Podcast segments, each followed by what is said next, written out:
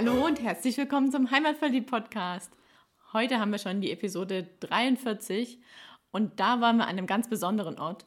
Und diesen Ort hat uns die Martina näher empfohlen, als wir sie interviewt haben zu ihrem Buch 111 Schätze der Natur auf der Schwäbischen Alb, die man gesehen haben muss. Das war die Episode 33, also wenn du das nicht gehört hast, da hört da auf jeden Fall nochmal rein. Aber erst später, weil jetzt geht es nämlich um die Falkensteiner Höhle. Martina hatte uns empfohlen, schreibt doch mal den Jungs und Mädels von Coyote Outdoor und macht mal einen Termin. Die machen bestimmt mit euch eine Führung und dann könnt ihr darüber berichten. Und gesagt, getan. Ich habe dem Joe geschrieben, wir haben kurz telefoniert, haben einen Termin ausgemacht. Er wollte noch wissen, was wir von der Konfektionsgröße haben, das habe ich ihm durchgegeben. Ja, und dann sind wir hingefahren, dann ging's los. Im Hochsommer in die Kälte. Ja, genau, im Hochsommer in die Kälte von der Höhle. Aber zuerst haben wir uns am Parkplatz getroffen und der Parkplatz, wo es da losgeht, ist zwischen Grabesstätte und Bad Urach. Da haben wir natürlich erstmal einen schönen Plausch zwischen Buslebesitzer und Buslebesitzer geführt mit dem Joe. Und dann ging es auch schon rein in den Neoprenanzug mit unserer Badekleidung. Dabei haben wir eine Turnschuhe gehabt, also ein festes Schuhwerk, dass man auch in der Höhle gut den Tritt hat. Die muss man selber mitbringen. Und drunter hat man noch die Neoprensocken gekriegt vom Joe. Und natürlich dann auch noch ein Helm mit einer Stirnlampe mit LEDs dran. Dann noch schön ein Foto von uns drei, hübscher, und dann ging es auch schon los. Genau, weil der Weg zur Höhle, der ist nämlich auch schon richtig schön. Also es empfiehlt sich dann natürlich nicht in kompletter Montur hinzulaufen, wenn es warm ist, weil da ist man nämlich schon durchgeschwitzt, ehe man ankommt. Darum hat man die Neoprenanzüge dann noch offen und sind dann im Badeanzug, beziehungsweise halt oben ohne bei den Herren, schon mal losgelaufen. Und da gab es nach ein paar Metern schon noch eine andere Höhle, die man jetzt nicht mehr so begehen kann. Aber früher war das auch mal eine Höhle und da hat uns der Joe dann noch erzählt, was es denn überhaupt mit dem Höhlensystem auf der Schwäbischen Alb auf sich hat und wie das entstanden ist. Und dann sind wir auch schon angekommen an der Falkensteiner Höhle. Da ging es erstmal noch ein gutes Stück den Berg hoch. Und die Falkensteiner Höhle, das ist eine der wenigen wilden aktiven Wasserhöhlen. Also das heißt, das Wasser tritt durch den Kast, also durch die, die Bodenstruktur aus und bildet hier die Quelle der Elsach. Also die Elsach ist ein ganz kleiner Bach, der dann aus der Falkensteiner Höhle heraus entsteht. Und bei hohem Wasserstand fließt da ständig Wasser aus der Höhle raus. Nur in trockenen Perioden kann man so die ersten 20 Meter trockenen Fußes reingehen. Aber als wir da waren, war halt Wasser da. Trotz, dass es ja eigentlich ein sehr warmer und trockener Sommer war, aber die Höhle hatte trotzdem Wasser. Und am Eingang, unter dem 15 Meter hohen Höhlenportal, haben wir dann noch ein Foto gemacht und dann sind wir auch schon rein in die Höhle. Und übrigens, die Höhle, die ist zwar öffentlich zugänglich, könnte man meinen, aber es ist keine Schauhöhle, die ist nicht beleuchtet und es ist auch untersagt, die Höhle alleine zu betreten. Also, wenn du da Bock drauf hast, in die Höhle zu gehen, dann buch auf jeden Fall eine geführte Höhlentour, zum Beispiel bei Coyote Outdoor. Und noch einen anderen Vorteil hat es, außer dass man natürlich versichert ist über die Agentur oder über das Unternehmen, mit dem man da reingeht. Man bekommt nämlich auch noch witzige Geschichten erzählt. Zum Beispiel diese. Ja, wenn du mit dem Joe unterwegs bist, dann kriegst du entsprechende Geschichte auf die Ohren. Und eine von den Geschichten handelt von den Menschen, die vor uns die Höhle bestiegen haben oder befahren haben, wie sie eigentlich richtig heißt. Und da gibt es eine Geschichte vom Anfang des 18. bis Ende des 19. Jahrhunderts haben Goldschätze vom Ritter von Falkenstein in Schwabe das ganze Land in Aufruhr verbracht versetzt und da solle in der Falkensteiner Höhle ein Goldschatz vergraben sein, wurde zumindest behauptet. Und da hat dann dieser, dieser findige Mann hat dann Goldgräberlizenzen an gutgläubige Käufer verkauft, aber das Gold, wo der den Leute versprochen hat, wo der versteckt ist, das wurde von niemandem gefunden. Also da gibt es noch vereinzelt Spuren in der Höhle von der Zeit und ähm, da wurde einiges an Gestein bewegt in der Höhle zu der Zeit. Genau, die Geschichte hat uns der Joe erzählt, bevor wir rein sind. Und dann ging es auch schon los. Wir sind reingelaufen in die Höhle und schon nach wenigen Metern musste man dann auch die Lampen anmachen, weil es wirklich total dunkel war. Und Erst waren wir nur mit den Füßen im Wasser und dann wurde es später auch ein bisschen mehr. Und der Weg, der ist so ein bisschen sandig, ein bisschen steinig. Also man muss schon gut fühlen, wo man hintritt, weil sehen tut man es ja dann im Wasser nicht mehr. Und trittsicher sollte man sein, wenn man da hineinfahren möchte in die Höhle. Ja, ziemlich steinig, würde ich sagen. Also, ja, teilweise hat es sich ein bisschen angefühlt wie am Strand langlaufen, aber größtenteils war es sehr steinig. Das stimmt. Ja, da muss man aufpassen, damit man das Schienbein nicht dann die Steine kauert. Zum Glück haben wir die Neoprenanzüge angehabt. Stimmt, und wir hatten doch noch diesen Hinternschutz, dass wir auch mit unserem Poppes mal so einen Stein runterrutschen ja, so konnten. Win so eine Art Windel. Oder Arschrutscher, wie man im Winter. Genau, direkt montiert an der Arsch. Muss man nicht festhalten, der ist immer dran. Genau. Zum Schutz von der Neoprenanzüge und auch vom Schutz zum, vom Popo. Also gleich nach der ersten 20 Meter führt dann der Weg durch den sogenannten Demutsschlupf. Also da ist der Abstand zur Höhlendecke so gering, dass man schon mal ein bisschen den Kopf einziehen muss und ihre demütige Haltung in die Höhle reingehen muss. Ja, und je weiter man dann reingeht, umso mehr Geschichten packt der Joe noch aus, nämlich zu den Gesteinen, die es dort gibt und wie halt die Höhle früher genutzt wurde. Und ja, es dauert dann auch nicht lange und dann sind nicht nur die Füße im Wasser, sondern auch der ganze Körper. Und dann macht sich der Joe noch einen Spaß und gibt jedem ein Stück Lehm in die Hand. Da gibt es nämlich auch eine Stelle, wo man das ganz gut einfach ja, wegnehmen kann. Und dann sagt er immer so, und jetzt führt euch noch Kriegsbemalung zu. Da sah man auch ziemlich witzig aus hinterher. ja, und dann ging es auch schon an das ein oder andere Stück, wo man doch mal gut klettern musste, wo man nicht einfach so gemütlich geradeaus laufen konnte. Ja, aber es gibt da durchaus Wege, wo man dem Kletterer aus dem Weg gehen kann. Also man kann es sich leichter oder schwerer machen, wenn man die Höhle begeht. Aber nach 400 Meter, da gibt es bloß einen Weg und der führt durch eine Siffer. Der ist etwa 4 Meter lang. Das heißt, man muss 4 Meter weit tauchen am Seil, das da gespannt ist, unter Wasser. Und muss man sich an dem Seil entlanghangeln. Und dann kommt man auch schon, wenn man da durchtaucht ist, kommt man dann in die Reutlinger Halle. Also für uns zwei war das gar kein Problem. Und ja, man muss, man muss sich ein bisschen überwinden, aber also Susi ist vorgetaucht. Ja, also das Tauchen an sich war kein Thema. Was halt schwierig war, ist dadurch, dass man nichts gesehen hat, dann zu wissen, okay, wann ist es jetzt zu Ende? Wann kann ich wieder auftauchen? Wann habe ich jetzt keinen Stein mehr über dem Kopf, sondern wann kann ich einfach aufstehen? Das war so ein bisschen das Ungewisse, das Tauchen an sich. Das war nicht weit und nicht wirklich schwierig. Und man hat ja einen Helm an, weil der, die, die Stelle, wo man da durchtaucht, ist vielleicht ein halber Meter hoch. Und ja, also an, an, an der Stelle vier Meter weit, das kann man so einschätzen, wenn man da so entlang halt, das ist jetzt nicht so weit. Ja, dann kommt man eben in die Reutlinger Halle, da ist natürlich erstmal richtig stockdunkel und da haben wir dann kurze Zeit verbracht drin. Der Joe hat noch mal ein paar Geschichten erzählt von ein paar Studenten. Die mussten mal da eine Zeit lang drin bleiben, zwei, drei Tage, glaube ich, weil die da reingegangen sind zu einer Zeit, wo es dann Hochwasser gegeben hat. Und dann sind sie eingesperrt gewesen. Naja. Und dann haben wir uns auch schon wieder auf den Rückweg begeben. Natürlich auch wieder durch der Rückweg ist wieder genau der gleiche Weg zurück. Das heißt auch wieder durch den Siffer durchtauchen. Und auf dem Rückweg haben wir dann ein bisschen mehr Kletterer gemacht. Also die unten durch und oben drüber und ja, der Joe hat, hat immer gesagt, jetzt macht er das, jetzt macht er das, jetzt macht er das. Beziehungsweise jetzt könnte er da lang oder da lang und entweder er geht den einfacheren Weg oder den, wo man sich noch ein bisschen irgendwo durchquetschen muss.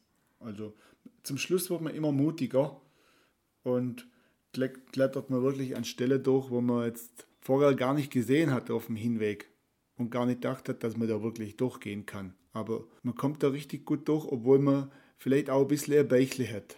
Das spielt keine Rolle. Da kann sich, braucht sich keiner davor drücken. Dann auf dem letzten Stück, also so die letzten 50 Meter, bevor man dann um die, um die Kurve rumkommt, wo man dann wieder Tageslicht sieht, da haben wir dann das Licht ausgeschaltet alle. Also da war es dann stockdunkel. Da ist null gesehen. Und wir haben uns nur auf unsere Stimme orientiert, wo der andere ist. Und mit unseren Füßen, Beine im Wasser, die die Steine ertastet und mit unseren Händen entsprechend uns an der Wand entlang hangelt. Stimmt, hat er schon noch gesagt, solange ihr die Füße im Wasser habt, seid ihr auf dem richtigen Weg. Ja, sonst laufen wir nicht an der Decke, ja. also das war schon eine Herausforderung, aber auch eine interessante Erfahrung, dass man, wenn es so wirklich so ganz dunkel ist, da kommt man sich ja auch ein bisschen reinversetzen, wenn du, wenn wirklich gar nichts siehst.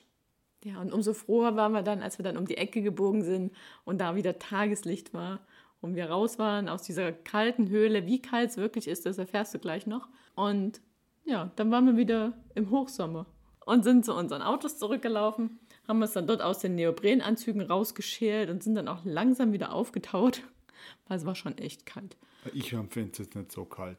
Okay, ich empfand es sehr kalt, meine Hände haben schon gekribbelt, also es war schon schwierig zuzufassen oder ja, mich so mit ordentlich Gefühl irgendwo lang zu bewegen. Also ich fand es schon kalt. Ja, und dann kam der Jonah und hat gesagt, so, und jetzt werde getauft. Boah, nee. Also die Höhle ist Pipifax, aber das Getränk brauche ich nimmer. Also das ist ein Spezialgetränk, aber mehr Details verrate man nicht. Genau. Das haben wir so vereinbart, dass wir darüber schweigen, um die Überraschung für alle Nachkommenden aufrechtzuerhalten. Also für dieses Jahr sind jetzt nur noch Tore angesagt bis zum 30.09., weil dann sind da die Fledermäuse wieder in der Höhle und äh, aber bis dorthin sind nur noch einzelne Termine frei und das auch während der Woche hauptsächlich. Genau, also wenn du da Lust hast, jetzt dieses Jahr noch in die Höhle zu gehen, dann schau auf jeden Fall mal auf der Website vorbei. Vielleicht findest du da noch einen Termin, der für dich passt. Und dann geht es ab 1. April nächstes Jahr wieder los. Und das scheint zwar sehr lang, aber der Joe ist ein sehr pfiffiges Kerlchen. Er macht nämlich schon ab Anfang Oktober die Terminplanung fürs nächste Jahr. Also es geht quasi fast nahtlos über vom letzten Termin dieses Jahr bis zur Planung für nächstes Jahr. Und das ist auch eine coole Idee für Weihnachten, weil man kann nämlich diese Touren auch als Gutscheine verschenken. Da kannst du in den Online-Shop gehen von Coyote Outdoor und dir dort einen schicken Gutschein aussuchen, den du dann auch gut ausgedruckt nach Hause geschickt bekommst. Und wie du da hinkommst, das verlinkt man dir natürlich in den Shownotes. Das ist doch eine super Sache mit so einem Gutschein. Ja. Würde ich dir jetzt glatt einer schenken. Brauchst du aber nicht, weil? Weil wir waren ja schon drin und am 18.08.2019, da treffen sich die Ü30-Wanderer und dann begehen wir das zusammen die Falkensteiner Höhle. Genau, und das war jetzt schon also mehr als Insider-Information, weil das neue Ü30-Wanderprogramm vom Schwäbischen Albverein ist noch nicht mal im Layout, geschweige denn im Druck geschweige denn veröffentlicht. Das kommt erst nächstes Jahr zur CMT raus. Aber weil wir diese Tour organisieren und mit dem Joe abgestimmt haben und vielleicht auch hinterher noch eine kleine Wanderung machen, darum wissen wir darüber Bescheid. Also merkt ihr schon mal den 18.08.2019 vor. Und wenn du da dabei sein willst, dann schreibe uns auf jeden Fall ganz schnell eine E-Mail an kontakt.heimat-verliebt.de, dass wir dich gleich auf die Teilnehmerliste mitsetzen können. Weil der Joe hat uns da auch einen echt guten Preis gemacht im Vergleich zu, zu einer normalen Tour, die du buchen kannst. Und wir freuen uns da schon, wenn du da dabei bist. Und jetzt haben wir so von unseren Erlebnissen erzählt und haben dir schon mal verraten, wann du auch in die Höhle gehen kannst. Aber es ist ja auch noch interessant zu wissen, wer ist dieser Joe eigentlich, von dem wir die ganze Zeit hier reden. Und den haben wir natürlich auch vors Mikro geholt. Und das kannst du jetzt anhören, was wir mit ihm besprochen haben und wie es überhaupt zu dem ganzen Thema Falkensteine Höhle mit Coyote Outdoor gekommen ist und wer der Joe eigentlich ist. Also bleib dran und hab viel Spaß. Das ist echt ein cooler Typ. Viel Spaß. Wir kommen gerade aus der Falkensteine Höhle zusammen mit Joe von Coyote Outdoor Events und sitzen jetzt hier noch schön gemütlich zusammen und wollen wir noch ein bisschen drüber reden, was hat es mit Coyote eigentlich auf sich, wer seid ihr und was macht ihr noch, wenn ihr nicht gerade mit Leuten in der Falkensteiner Höhle unterwegs seid? Coyote, das ist Konstanze oder Conny, Jochen oder Joe und unser Team mit zwölf Guides mittlerweile. Uns gibt es seit dem 1.8.2014, also mittlerweile seit vier Jahren. Und wir machen neben diesen Höhlentouren hier in der Falkensteiner Höhle auch noch Höhlentouren überall auf der Schwäbischen Alb, im Allgäu, im Altmühltal, in Frankreich. Es kommen also ziemlich weit rum dann machen wir auch noch Bogenschießen, Klettern, Survival und so ein paar andere Outdoor-Geschichten, kleinere. Wie kommt man auf die Idee, sich mit so einer Nische selbstständig zu machen? Wie kommt man auf diese Idee? Conny und ich, wir hatten äh, über drei Jahre eine Fernbeziehung Und dann haben wir überlegt, wie können wir das beenden. Und nachdem Conny Musiktherapeutin ist und hier in der Region keinen Job gefunden hat, muss man sich ja irgendwie Gedanken machen. Und dann haben wir geguckt, was wir können. Und so ist Coyote entstanden. Okay, du sagst, was ihr könnt. Also Musiktherapeutin und? Sportwissenschaftler und Rettungsassistent. Und dann haben wir uns alles so erarbeitet. Und womit habt ihr angefangen? Mit den Höhlentouren in der Falkensteiner Höhle. Ach, guck an. da sitzen wir ja jetzt auch. Genau. Und wie kann man sich das vorstellen? Ich meine, ihr habt euch jetzt überlegt, wir machen uns jetzt selbstständig, wir bieten Höhlentouren an. Ja. Dann kauft man sich das Equipment, schreibt es irgendwie aus und geht mit den ersten paar Leuten los. Nee, so einfach läuft es dann nicht. Also das ist schon eine ziemliche Vorbereitungszeit. Wir war, haben vorher selber sehr, sehr viele Touren in der Falkensteiner Höhle gemacht. Dann natürlich auch viel Literatur gewälzt, Fortbildungen gemacht im Bereich Höhle, weil meine Höhle ist jetzt nicht gerade ein Spaziergang. Und so kam das dann. Also wir haben dann locker über ein Jahr Vorbereitung gemacht, bevor wir eigentlich mit den ganzen Touren angefangen haben. Bis dann auch das Equipment gestanden ist, natürlich auch Material testen. Die Stirnlampen müssen wasserdicht sein und es sind viele Faktoren, was man da machen muss.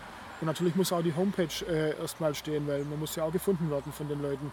Und dann ging es am 1. August, hast du gesagt, vor vier Jahren los. Genau, da haben wir das Gewerbe angemeldet. Okay, wann war dann die erste Tour? Die, das war eigentlich ziemlich lustig.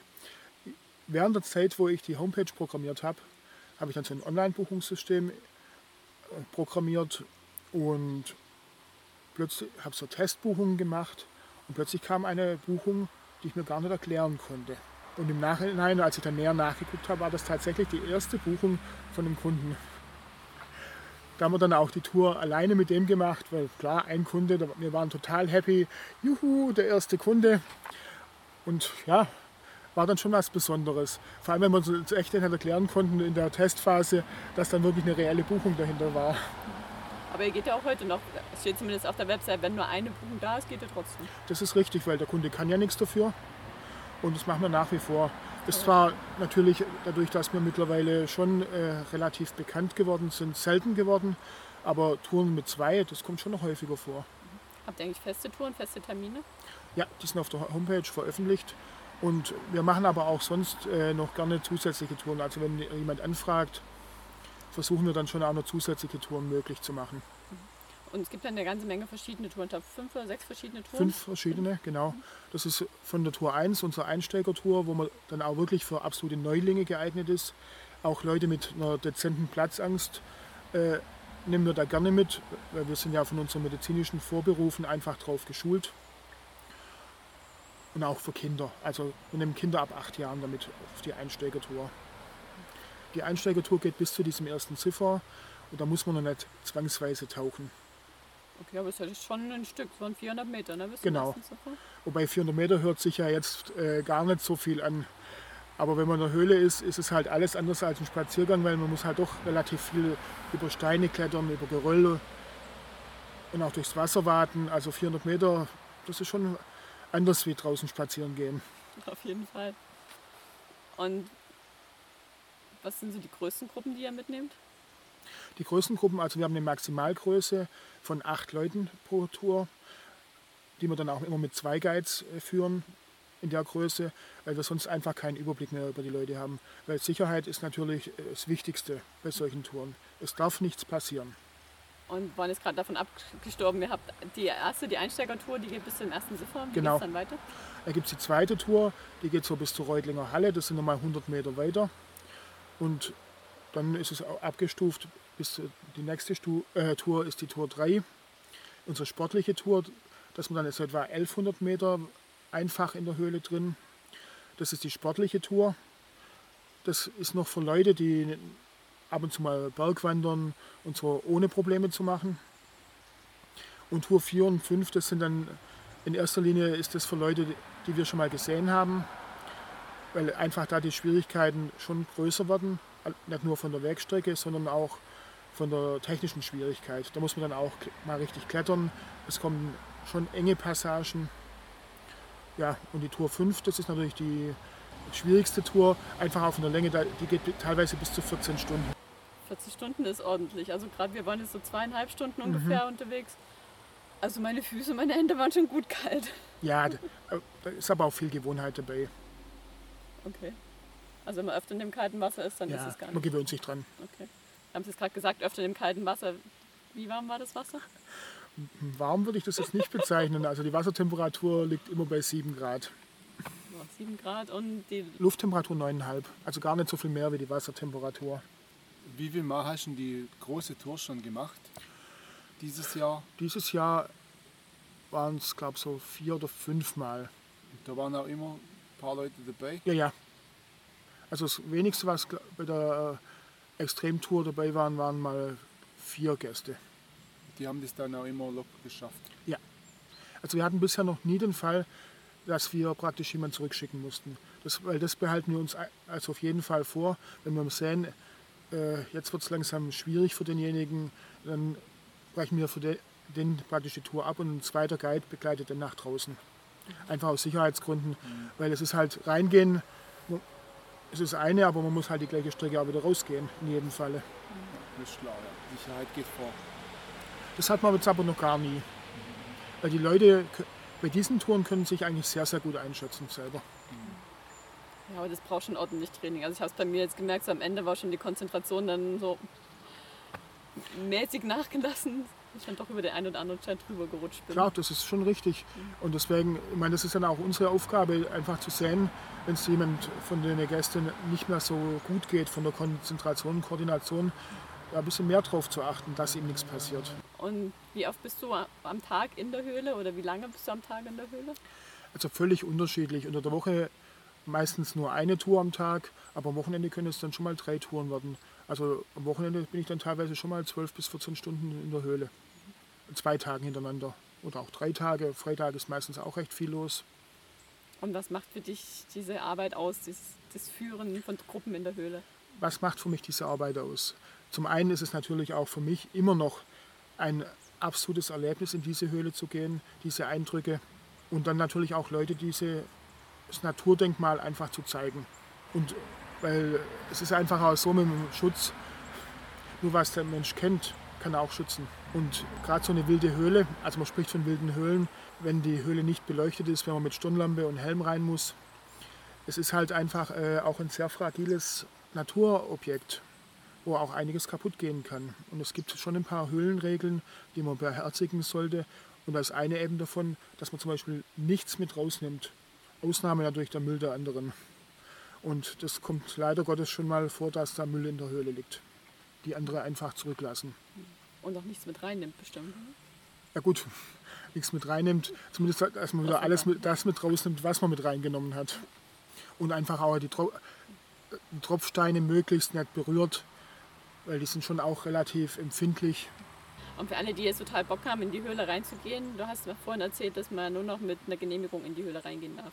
Das ist richtig, die Falkensteiner Höhle ist seit dem 1. April dieses Jahr für die Allgemeinheit gesperrt. Man braucht eine Ausnahmegenehmigung, mit der man eine Versicherung nachweisen kann oder nachweisen muss, wo bei einem eventuellen Unfall einfach die Bergungs- und Rettungskosten bezahlt werden.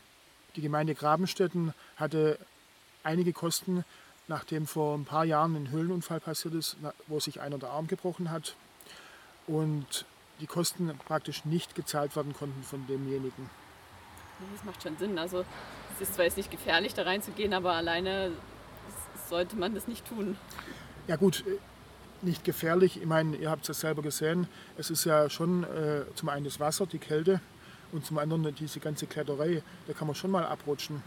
Und wenn man dann nicht unbedingt die kritischen Stellen kennt oder die Schlüsselstellen, wie man die relativ einfach und sicher überwinden kann, dann wird es dann schon mal irgendwann problematisch.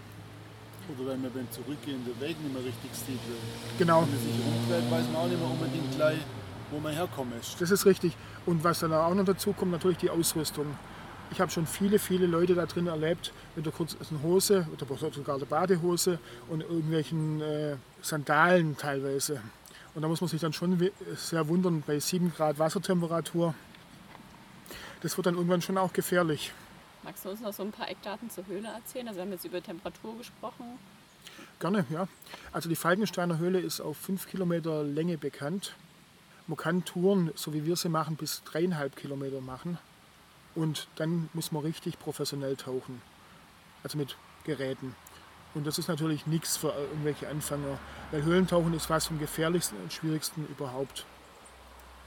Also da kann man nur jeden davor warnen, der irgendwann mal in der Karibik so einen dreitägigen Tauchkurs gemacht hat und dann äh, ein bisschen tauchen kann, äh, mit dem Höhlentauchen so weit, sofort anzufangen. Da braucht man auch eine fundierte Ausbildung dazu. Und ansonsten zur Falkensteiner Höhle, fünf Kilometer Tiefe bekannt, ja. Wie ist sie entstanden? Schwäbische Alb war ja mal ein Meer.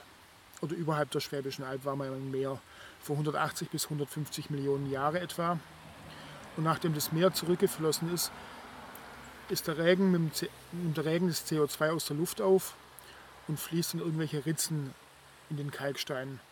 Und die dort die, die entstehende Kohlensäure kann diesen Kalkstein auflösen. Und so ist im Endeffekt diese Höhle entstanden. Und hast vorhin gesagt, ihr habt inzwischen eine ganze Menge Guides, die noch mit euch zusammenarbeiten. Sind die ausgebildet von euch? Oder? Also wir setzen natürlich eine gute Erste-Hilfe-Ausbildung äh, voraus und äh, die restliche Ausbildung nehmen wir selber vor. Die laufen dann immer erst als Co-Guide mit und lernen bei uns und dann kriegen sie auch weitere Fortbildungen. Also es dauert sicherlich mindestens ein Jahr, bis wir die eigenverantwortlich arbeiten lassen. Wobei die meisten Touren machen immer noch Conny oder ich, weil wir einfach ja, so begeistert sind. Ja, das hast du vorhin auch gesagt, das ist für dich immer noch jedes Mal ein Erlebnis. Genau. Und die Höhle ist auch jeden Tag anders. Mal ist der Wasserstand anders, die Gäste sind natürlich anders. Also es ist immer wieder ein Erlebnis für mich. Und du hast uns vorhin noch erzählt, dass ihr noch, und auch am Anfang schon gesagt habt, ihr neben der Feigensteiner Höhle ja auch noch andere Touren macht und andere Events. Bogenschießen hast du Genau, Bogenschießen machen wir sehr gerne. Das ist auch von, von so einem Schnupperkurs Bogenschießen bis schon auch zu zweitägigen Seminaren, wo die Leute richtig Bogenschießen lernen. Also da habt ihr auch alles Equipment sozusagen ja. da? Okay, Apfelsaft macht ihr noch selber? Ja gut, auf unserem Bogenschießplatz stehen einige Apfelbäume natürlich und dann bietet sich das hier an. Und dann hast du uns ja vorhin noch zur Taufe nach, dem, nach der Höhenfahrt noch ein leckeres Getränk angeboten. Ja, unseren Rulermanns Rache. Nach dem Roman von David Friedrich Weinland genannt. Ich verrate aber hier nur so viel, dass es der Hersteller eine befreundete Schnapsbrennerei in unserer unmittelbaren Umgebung ist. Und was hat der Rulermann mit der Höhle zu tun? David Friedrich Weinland hat um 1870 ein Jugendbuch geschrieben, Rulermann. Da geht es um eine Steinzeitsippe, die einfach in diesen Höhlen der Schwäbischen Alb lebt. Und sein Bildnis hängt ja auch am Eingang der Höhle. Genau. Wer hat das da hingemacht, weißt du das? Ich vermute mal, dass es die Gemeinde Grabenstetten war, weil der Vater von dem David Friedrich Weinland war Pfarrer in der Gemeinde Grabenstetten. Was sind noch weitere Höhle hier auf der Schwäbische Alb, wo man mit euch Tore buchen kann? Eine ganz beliebte ist natürlich auch die Gustav-Jakob-Höhle. Das ist die längste Durchgangshöhle der Schwäbischen Alb. Die liegt auch auf der Gemarkung der Gemeinde Grabenstetten. Und ist schon auch sehr spannend. Da geht man auf der einen Seite praktisch in den Berg rein und kommt auf der anderen wieder raus. Das ist aber eine völlig andere Höhle im Vergleich zur äh, Falkensteiner Höhle. Die Höhle ist relativ eng. Man muss also auch mehrmals kriechen. Und zum Schluss gibt es auch so einen Schluf. Also Schluf ist in der Höhlensprache alles, wo es ziemlich niedrig wird. Der heißt Geburtskanal. Mhm. Und der Name ist auch Programm. Also das ist wirklich sehr eng. Es sind nur ein paar Meter, aber schon spannend. Ist da auch Wasser drin? Nein. Außer wenn es mal geregnet hat, ein bisschen Matsch, aber dann gibt es noch für uns hier in der Region die Totzburger Höhle, wo wir auch sehr gerne reingehen. Die liegt bei, in der Nähe von Geislingen an der Steige. Und dann in der Nähe von Urach, äh, auf der anderen Seite von Urach, liegt noch die Schillerhöhle in Wittlingen. Die ist auch sehr schön. Ist auch für Anfänger geeignet. Gibt es ja ziemlich viel zu erkunden hier. Natürlich. Euch. Ich meine, die Schwäbische Alb ist die höhlenreichste Region Deutschlands. Und es gibt ja nicht nur Höhlen, es gibt ja auch tolle Burgruinen und viele andere tolle Dinge. Das stimmt. Ich denke, da hast du euch schon eine gute Überleitung geschaffen zu unseren drei Standardfragen, die wir jedem Interviewgast noch stellen. Und die erste ist nämlich, was ist dein Geheimtipp auf der Schwäbischen Alb? Mal abgesehen von den Höhen, über die wir gerade schon gesprochen haben. Ich bin sehr gerne am Gütersteiner Wasserfall und äh, Burgruine Hohenurach finde ich auch immer wieder schön. Die zweite Frage ist, wenn du mal nicht hier bist oder wenn ihr zusammen nicht hier seid, kann man nicht auf der Schwäbischen Alb, was vermisst ihr am meisten? Die Natur natürlich. Und für uns ist auch die Schwäbische Alb mittlerweile Heimat. Selbst für meine Freundin, die nicht von der Schwäbischen Alb stammt. Und die dritte Frage ist, da ich ja nicht von der Schwäbischen Alb komme und auch kein Schwabe bin, sondern aus dem Erzgebirge komme, lerne ich ja immer noch die Sprache der Einheimischen. Und darum frage ich jeden Interviewgast nach einem schwäbischen Lieblingswort, was er mir beibringen kann. Weißt du, was ein Muckesäckele ist? Ja, Ganz schlecht. das war, glaube ich, eines der ersten Worte, was mir beigebracht wurde. Das wollte schon eine ganze Handvoll Leute wollten das erklären. Finde ich auch ein tolles schwäbisches Ja. Wort. Das ist auch. Hast du noch eins? Was zwar noch weniger ist wie ein Muckesäckele, Nee, ein Schnorkefetzle. das kannte ich noch nicht. Gut, gibt es noch was, was du unseren Hörern mitgeben möchtest? Ich kann jedem nur eine Tour in die Falkensteiner Höhle empfehlen, weil es ist ein einzigartiges Erlebnis. Es gibt in Europa drei wasserführende Höhlen, wo man solche Touren machen kann. Eine in Slowenien, eine auf Mallorca und eben die Falkensteiner Höhle bei Bad Urach. Also, bucht eine Tour bei Coyote Outdoor Genau, und geht in die Falkensteiner Höhle. jawohl, Dann danke dir für das Interview und für die Tour. gerne. Und dann sagen wir, stöbert das Besondere auf. Kennst du den Witz nicht? Da laufen zwei Polizisten an der Straße entlang und da findet sie eine Leiche. Und dann nehmen sie den Fall auf, also die Leiche liegt auf dem Gehweg. Und dann sagt der eine, schreibt der eine den Bericht und dann sagt er, du, wie schreibt man eigentlich Trott war? Macht der andere so und schiebt die Leiche auf die Straße, schreibt Straße.